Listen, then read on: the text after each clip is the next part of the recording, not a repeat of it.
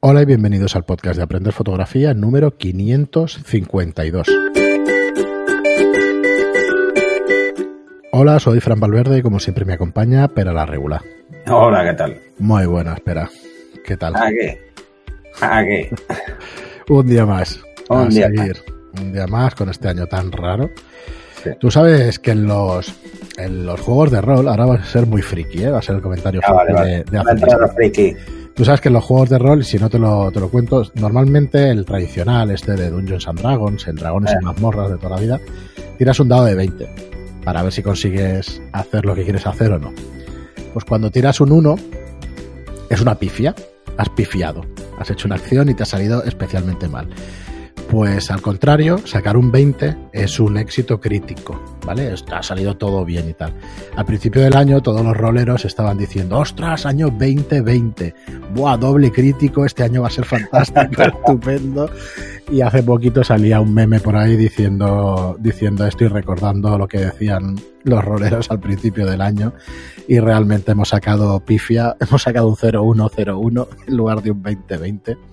Así que eso, un año rarísimo. Disculpa del off topic, para el que le guste esto del rol me entenderá. Y bueno, y seguimos aquí, ¿no? Seguimos nosotros con ánimo por eso. Bueno, eso es lo importante. Lo importante es seguir. Sí, sí, la verdad es que sí. Continuar El, el como sea. resto, Ujú. el resto es lo que hay, tú. Sí, sí, hay que aguantar y queda, hay... no nos queda otra. Correcto. Bueno, pues nada, hoy vamos a ir con un fotógrafo, vamos con nuestro repaso a fotógrafos. Últimamente ya veis que son fotógrafos modernos, fotógrafos que están ahora mismo todavía trabajando y bueno, de los cuales queremos sacar pues ideas, queremos sacar truquitos, cositas que nos pueden enseñar en sus trabajos, en sus webs. Y dos cosas, vamos a ir enseguidas con Jonas Peterson, pero antes pues recordaros aprenderfotografía.online que tenéis ya subido el curso de, eh, de gestión de color. ¿vale? El anterior fue teoría de color y ahora con gestión de color nos vamos efectivamente a las, decía 8 horas, ¿no? Pues las 9, prácticamente 9 horas. Entre los dos, ¿no? Y No. espera, yo lo decía el otro día y lo sigo manteniendo. Pocas cosas hay en Internet, en la web, interesantes como, como estos dos cursos que, que has hecho. Así Yo, que... soy- yo soy muy crítico conmigo mismo. No, no, ya sabes que no soy de autobombo. Bueno, La verdad es que el, yo. el- el curso de gestión de color eh, es un curso que, pese a que dura cinco horas, bueno, le faltan cinco minutos para las cinco horas, eh, me ha gustado porque he querido plasmar muchas cosas que me he planteado muchas veces, ¿no? De cómo hacer algunas cosas con el color. Eh, o incluso de cómo jugar a sustituir el color, que la mayoría de veces nos complicamos mucho la vida y, al final nos damos cuenta de que es mucho más sencillo. Y luego mm, me ha vuelto pues esa, no sé, eh, ese toque más cinematográfico. eh, más que nada porque es que te das cuenta de que, de que al final eh, tenemos muchísimas influencias del mundo del cine, los fotógrafos. Mm. Y, y bueno, eh, ayer me puse a hacer un, un, un loot para, para el color, eh, pues que Blade Runner, ¿sabes? La, la luz de Blade Runner y, y los colores de Blade Runner, ese juego de, de saturados que es tan, tan potente en la película. Mm, yo soy muy Ridley Scott, así que es lo que hay. De hecho, lo que vamos a ver de este fotógrafo, de Jonas Peterson, hay tratamiento de color en ese sentido y bastante. Y Sí, se acerca además- a este tono cinematográfico. ¿eh? El- el- Además, una de las cosas que hace es, es presenta sus presets, ¿no? Por decirlo de alguna forma, para Lightroom. Dice que él trabaja en Lightroom. Ahora, perdona, pero ahora las repasamos. Eh, deciros que si queréis ver este curso de teoría de color y de gestión del color, que es este último, pasaros por la web aprenderfotografía.online y, y suscribíos. Eh, no hay permanencia, con lo cual podéis probar. Y oye, eh, usad la plataforma que está muy bien. Tenemos ya 42 cursos y, y bueno, imaginaos, a una media de 3 este curso habrá subido la media de los cursos, de las horas de duración de los cursos. Eh, la media sí, de tres horas, pues tenéis 120 horas de fotografía tranquilamente para, me temo que sí, que le ha subido la media. estudiar. Eso que dices tú siempre de aprender fotografía en tres meses, igual estás subiendo el tiempo de, de No, una cosa es pero esto es por Lo sé, lo sé. Es, Eh, es un guiño a todos los que nos escuchan. A ver, eh, cuando, cuando empecé este curso, pensé, uff, hay muchas cosas que tratar, pero si las pongo muy juntas, eh, pues igual es muy difícil de digerir. Y entonces digo, "Va, voy a empezar con ejercicios muy sencillos para que la gente se anime y, y los cinco primeros capítulos, los, los cuatro, apar- aparte de la introducción, son ejercicios. El resto también, pero el resto eh, entiendo que mucha gente lo que quiere es sacar ideas más que otra cosa. Entonces, a partir del capítulo 6, del 6 al 10, es eh, pues dotar de herramientas para jugar con el color y que la gente lo vea, ¿no? El, el último capítulo eh, corté porque digo ya no los voy a volver locos y metí dos cosas muy heavies en el último que son utilizar herramientas externas en- de Photoshop para Photoshop eh, unas que son gratuitas y otras que son de pago para que la gente también vea un poco la diferencia. Y el tema del etalonaje, que es un tema que a mí me fascina. eh, y además es, es muy curioso porque, eh, bueno, lástima que lo que tengo aquí para hacer las grabaciones tendría que pasar por Premiere. No tiene, no, no tiene la opción de, aprovechar el LUT porque estaba, estaba por ponerme así en plan replicante en la parte final del vídeo, pero algo haré, algo haré, algo haré con esto. Y, no, yo creo que, a ver, yo he estado mirando bastante qué es lo que hay y tengo la sensación de que la gente se complica mucho. Hay cosas que son muy fáciles de hacer y la gente, pues esa tendencia que Photoshop mm, tiene que ser difícil, ¿no? Yo no sé si es, algo que usan algunos retocadores para, para darle más valor a su trabajo, eh, que podría ser, igual que los fotógrafos, pues decimos que la cámara no hace al fotógrafo, ¿no? Sino que, que es lo que tiene dentro, lo que plasma, ¿no? Mm, Bueno, hay, hay opiniones para todos los gustos, pero en el tema de Photoshop, eh, pues yo creo que, que se pueden hacer tantas cosas fácilmente, no es nada complicado, algunas cosas. Y yo creo que la mayoría de gente es que ni se lo ha planteado. Hay muchas opciones de Photoshop que, que nadie toca nunca, ¿no? A ver, te, te acostumbras a hacer algo con un método de trabajo y para cambiarte. mm, Eso es. Bueno, Cuesta. yo lo que he metido aquí es, es eh, como un flujo extra, ¿no? Para el, para el que el fotógrafo que retoca sus fotos. El flujo extra es decir, bueno, yo toco la foto como la he tocado toda la vida y luego mm, veo si los colores cuadran. ¿Mm? Y si no cuadran, los toco. Yo todos los ejemplos los he hecho sin fotos, eh, con fotos sin retocar. ¿Vale? Para que la gente diga, no, pero es que tú esto lo debes haber tocado antes. No, no, no, no, tal cual. Como salen de cámara. Pero el flujo de la gestión del color es muy claro. O sea, lo primero hay que hacer la corrección del color. Vamos a coger los colores y vamos a corregirlos, porque si el balance de blancos está mal, ya empezamos mal. ¿eh? Ya nos vamos a complicar y nos vamos a volver locos, ¿no? Entonces, explico un poco primero, haz esto y cómo hacerlo, ¿no? O cómo lo hago yo, ¿eh? Que, que esto es muy libre. Eh, y, y en el último capítulo te das cuenta de que en el último capítulo es en el único que cojo fotografías que, que la gente ha visto en mi Instagram o que... Y las cambio. Las cambio con el etalonaje, ¿no? Eh, que es el color grading. Es lo mismo, ¿eh? Lo que pasa Bueno, es que el etalonaje se usa en Sí. cine. A veces se dicen las cosas de, con unos términos y resulta que estás hablando de lo mismo. Que al final es corrección de color o. Bueno, la corrección de color es otra Es- cosa. Hay que diferenciar pero- entre la sí. corrección del color y el color grading. Correcto, pero es que no- yo no lo llamaría color gra- grading, pero no me salen ahora las palabras. Al final es adecuar la foto a tus intenciones o adecuar las, fotos a, a una cosa que tú quieras conseguir, ¿no? Con ella. Hmm. Pero bueno, Sí, color grading hecho- me parece bien. De hecho, Photoshop, cuando trata el tema del color grading, es, es curioso porque, porque es, es muy divertido, ¿no? Cuando trata el tema del color grading, lo que dice es consulta de colores, ¿vale?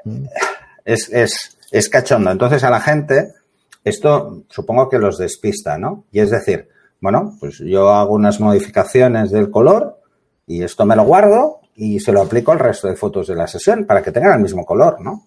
Hmm. Que parece una cosa muy tonta, pero que en cine eh, eh, es imprescindible. O sea, yo no sé de ninguna película donde no se haga etalonaje. Yo sí. Las películas de los 70 y 80 en España no se hacían ninguna. Ah, bueno, pero...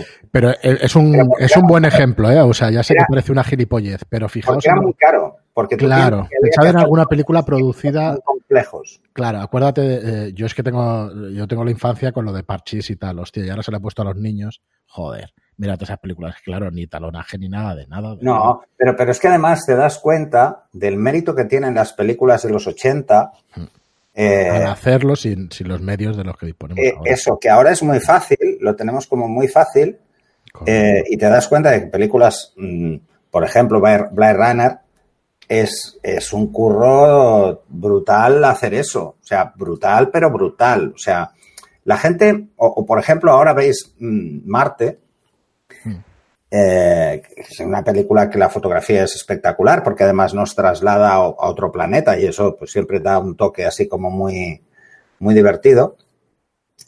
Eh, eh, y te das cuenta de que ese talonaje es fácil. entre comillas, ¿eh? Porque se ha grabado en digital. Entonces te das cuenta y dices, ostras, claro, no, no, ahora esto, pues, esto lo puedo hacer yo. O sea, yo me puedo ir a grabarme a los monegros y que parezca Marte. Bueno, no porque hay alguna planta, ¿no? Pero en algún otro sitio. Y, puedes hacer que parezca. O sea, e, esto tiene, esto despierta una parte eh, muy bestia de los creativos de cine. Porque se lo pone más fácil el tema. Lo que pasa es que además creo que es un tema que queda como muy oculto, ¿no? Me he dado cuenta de que hay multitud de páginas con, con LUTs gratuitos de películas y de cosas muchísimos, pero una barbaridad. Pero no encuentras nada donde te explique cómo hacerlos. Salvo con super programas carísimos de gestión de, de Cuando en Photoshop lo puedes hacer, exportarlo en un 3DL o exportarlo en un Cube y, esto te lo carga Premiere y lo puedes editar igual, ¿no? O sea que, no sé, a veces es mucho más fácil. En fotografía, desde luego, hacer Hacer esto es muy fácil, porque además en fotografía permite hacer algo que no te permiten las herramientas de, tradicionales de, edición de vídeo, que es eh, mezclar varios LUTs a la vez y jugar, pues por ejemplo, con transiciones entre LUTs, ¿no? Hay una película que a mí me, fascina el uso de, de, este componente del color, que, que además es muy tonta, es muy, muy, muy tonta. Es muy tonta y probablemente la mayoría de la gente no se ha dado cuenta que es Indiana Jones. Mm. ¿Vale? En Indiana Jones, si os fijáis, en las tres películas, que además esto tiene una, una historia divertida, ¿no? Cada vez que sale un nazi, todos los tonos son fríos. Y cada vez que sale Indiana Jones, todos son cálidos. Mm. Y hay una escena en la segunda o la tercera, la tercera, que están en la puerta de un hangar y Indiana Jones está afuera y la chica que es nazi está dentro. Y se ve la línea, es una línea perfecta que es la puerta del hangar. Ella se ve azulada y él se ve con un naranja. Esa es la cuarta. ¿Eh? La cuarta. Pero no ha existido nunca esa película. ¿Cómo no ha existido nunca? Es malísima. Pero... Ah, bueno, pero eso es otro tema. No vamos a entrar en eso. A mí, yo soy de la primera. A mí la primera me parece brutal. No, tienes razón. Lo hacen exactamente igual con la música. Eh, cada vez que sale un protagonista tiene un. Sí, pero con la música la gente se da cuenta. Sí, te das cuenta. Pero con esto. Con esto a la gente le cuesta más. Pero otra película también. Bueno, eh, ya no hay que decir Star Wars. Hacen exactamente lo mismo. Es que son, además se hicieron, bueno, son de la misma escuela, son amigos incluso, George Lucas, Steven Spielberg y todo eso. De hecho, no, no pero entonces, mm. si el fotógrafo se da cuenta de la potencia que tiene la gestión del color para darle eh, sensación a, las fotografías, eso por un lado, y por otro, la combinación de colores, ¿eh? lo de teoría de color y luego aplicada. Y por otro lado, eh, el cómo jugar con el, con el color grading para, para darle un toque personal, porque tú te puedes hacer uno que es tuyo, o sea, te lo haces para ti, es una forma de gestionar el color tuya. ¿Mm? En el curso hacemos uno, bueno, hacemos un par, hacemos uno y, y luego se lo aplico un montón de fotos y la gente Así se dará cuenta, fotos totalmente diferentes. Entonces la gente se da cuenta que es como una firma. El color, para muchos fotógrafos, es una firma. Este, el Jonas Peterson, clarísimamente es una firma. Clarísimamente, porque si veis sus fotos, que ahora las veréis. Eh, lo dejaremos, yo creo que para el siguiente. firma. Pero es que todos los grandes fotógrafos de la historia han utilizado el color de forma peculiar, porque si no, no los diferenciaba de nadie. Si todos Además, es una cosa a la que todo el mundo está acostumbrado y siempre es una de las primeras preguntas que te lanza todo el mundo, ¿no? Cuando, cuando se acaba de comprar la cámara, ¿no? ¿Y qué perfil pongo? Retrato, estándar, paisaje. Y digo, ¿vas a trabajar en RAW? Pues ninguno, porque no, no lo vas a ver en Lightroom. Ahora, luego sí, luego sí que es importante. Entonces, la gente empieza a entender, yo creo que después de ese curso se darán cuenta del por qué existen. Y es porque es para evitar a la gente hacer color grading, a la gente que empieza. Que es decir, oye, me cojo el estándar que satura rojos, o el vivido en, Nikon, que satura rojos, eh, para hacer, pues, no sé, edificios que tengan color y que el rojo me dé impacto. Y utilizan el paisaje para hacer paisaje porque satura verdes y azules. Entonces el cielo se ve más azul, el verde se ve más verde, y luego cuando pasan, cuando aprenden y empiezan a trabajar con el RAW, se dan cuenta de que están perdidos, de que no, esto no está, o sea, sí que está con perfiles, pero no son tan potentes. No se ven tan saturados, no se ven, y entonces se vuelven locos con la saturación. Pero claro, subir la saturación de todos los colores a la vez no da el mismo impacto. Si tú quieres jugar con tonos cálidos o fríos, tienes que saber jugar con qué colores vas a subir saturación o qué no, Y en el ejemplo que hacemos ayer es precisamente eso, es bajar, es jugar con, tonos de piel con un toque un poco más azulado y un poco más brillante, muy clásicos de moda, pero muy actuales, se usan mucho ahora. y este tío también lo hace ahora que lo veo. Sí, de hecho, dejemos para el próximo programa la web de Jonas Peterson, que así la analizamos un poquito, pero y, utilicemos este programa pues para explicar este curso de gestión de color, que básicamente lo has explicado, lo has explicado todo lo que podemos encontrar. Como siempre son 10 lecciones, algunas de las lecciones de 40 minutos, y bueno, empiezas con algún ejercicio, luego lo que dices de, gestión de color. Mira, os voy a compartir una foto que en el curso hacemos solo uno, ¿vale? Pero que me dio por, no sé, por, por, por hacer esta tontería, que ahora veréis.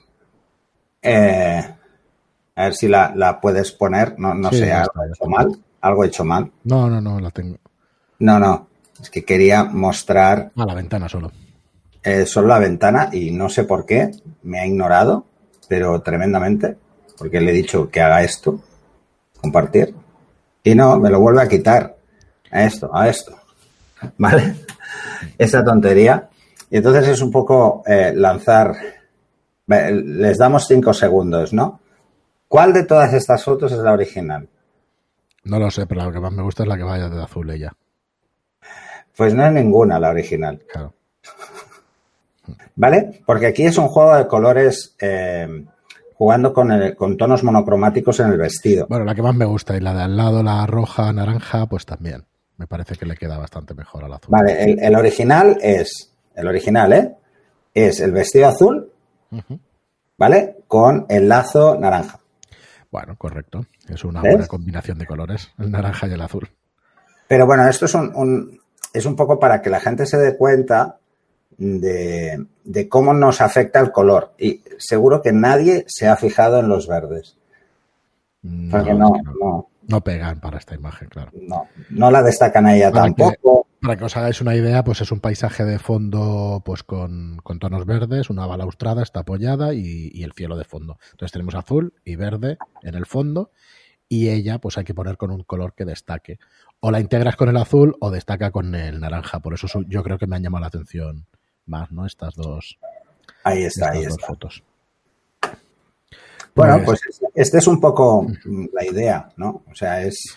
No, no, de verdad que es muy interesante. Yo hay otras cosas como la psicología del color y eso que ya tratas en teoría de color en el anterior y que bueno, que yo sinceramente creo que, pocas cosas hay como estas en, la web, así que valdrá la pena que le echéis un vistazo en aprenderfotografía.online, los dos últimos cursos, que bueno, que sinceramente han quedado de, maravilla. Dices que tú no, no eres de hacer bombo, pero ya lo hago yo porque, porque vamos. No, pero mira, ya, ya, que estamos puestos, mm. eh, este ejercicio lo hacemos en el curso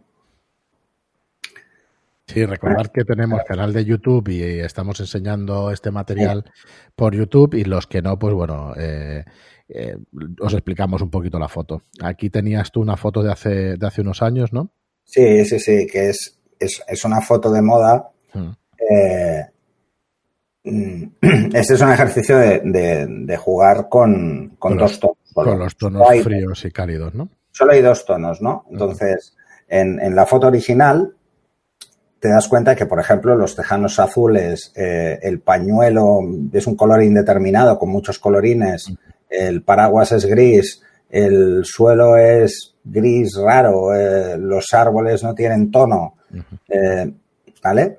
Y en la foto final, que es utilizando simplemente cambios de color, o sea, corrección de colores en, en cada parte, lo que buscas es unos tonos unificados, hasta el color de las bambas, por ejemplo, para que cuadren con la gabardina, ¿no? Parece que vayan a juego, ¿no? O quitarle tono, por ejemplo, a la bufanda, bueno, al pañuelo este, quitarle tono precisamente para que no se lleve toda la atención que, se lleva en la primera Aquí podríamos decir que es la gabardina, ¿no? El centro, por decirlo de alguna forma, y el pantalón ese azul, aunque son unos tejanos, pues ponerlos grises hace que cuadre con más con otras cosas, ¿no? Bueno, pero esto es un ejemplo, ¿eh? En esta foto hacemos más cosas, le metemos más lluvia eh, para que se vea que el contraste está ahí. Bueno, detallitos de estos, chorradas estas, que, que hacen que, la gente se dé cuenta de que esto es llevarlo al extremo, lo del paraguas, es llevarlo al extremo, pero que puede ser tremendamente importante eh, tener claro que una fotografía solo por, solo por el hecho de jugar con colores y darnos cuenta pues eh, puede, dar un, contrapunto muy diferente. Eh, este es uno de los primeros ejercicios que hacemos, este aquí,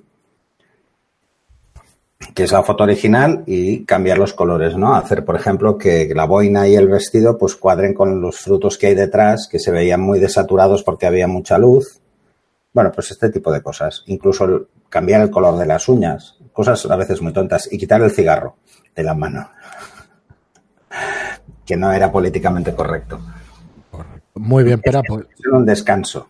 Esto lo explico, ¿eh? Es, un descanso y estaba ahí fumando y digo, no te muevas, va, que te haga una foto. Y así quedó.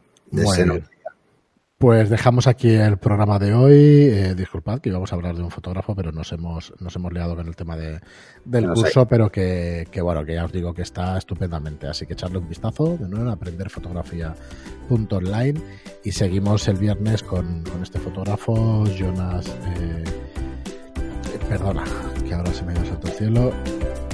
Jonas Peterson. Y lo tratamos en Muchísimas gracias a todos por estar ahí. Gracias por vuestras preguntas, eh, perdón, por vuestras reseñas de 5 estrellas y por vuestras preguntas y por vuestros me gusta en iTunes. Gracias y hasta el próximo programa. Hasta el siguiente.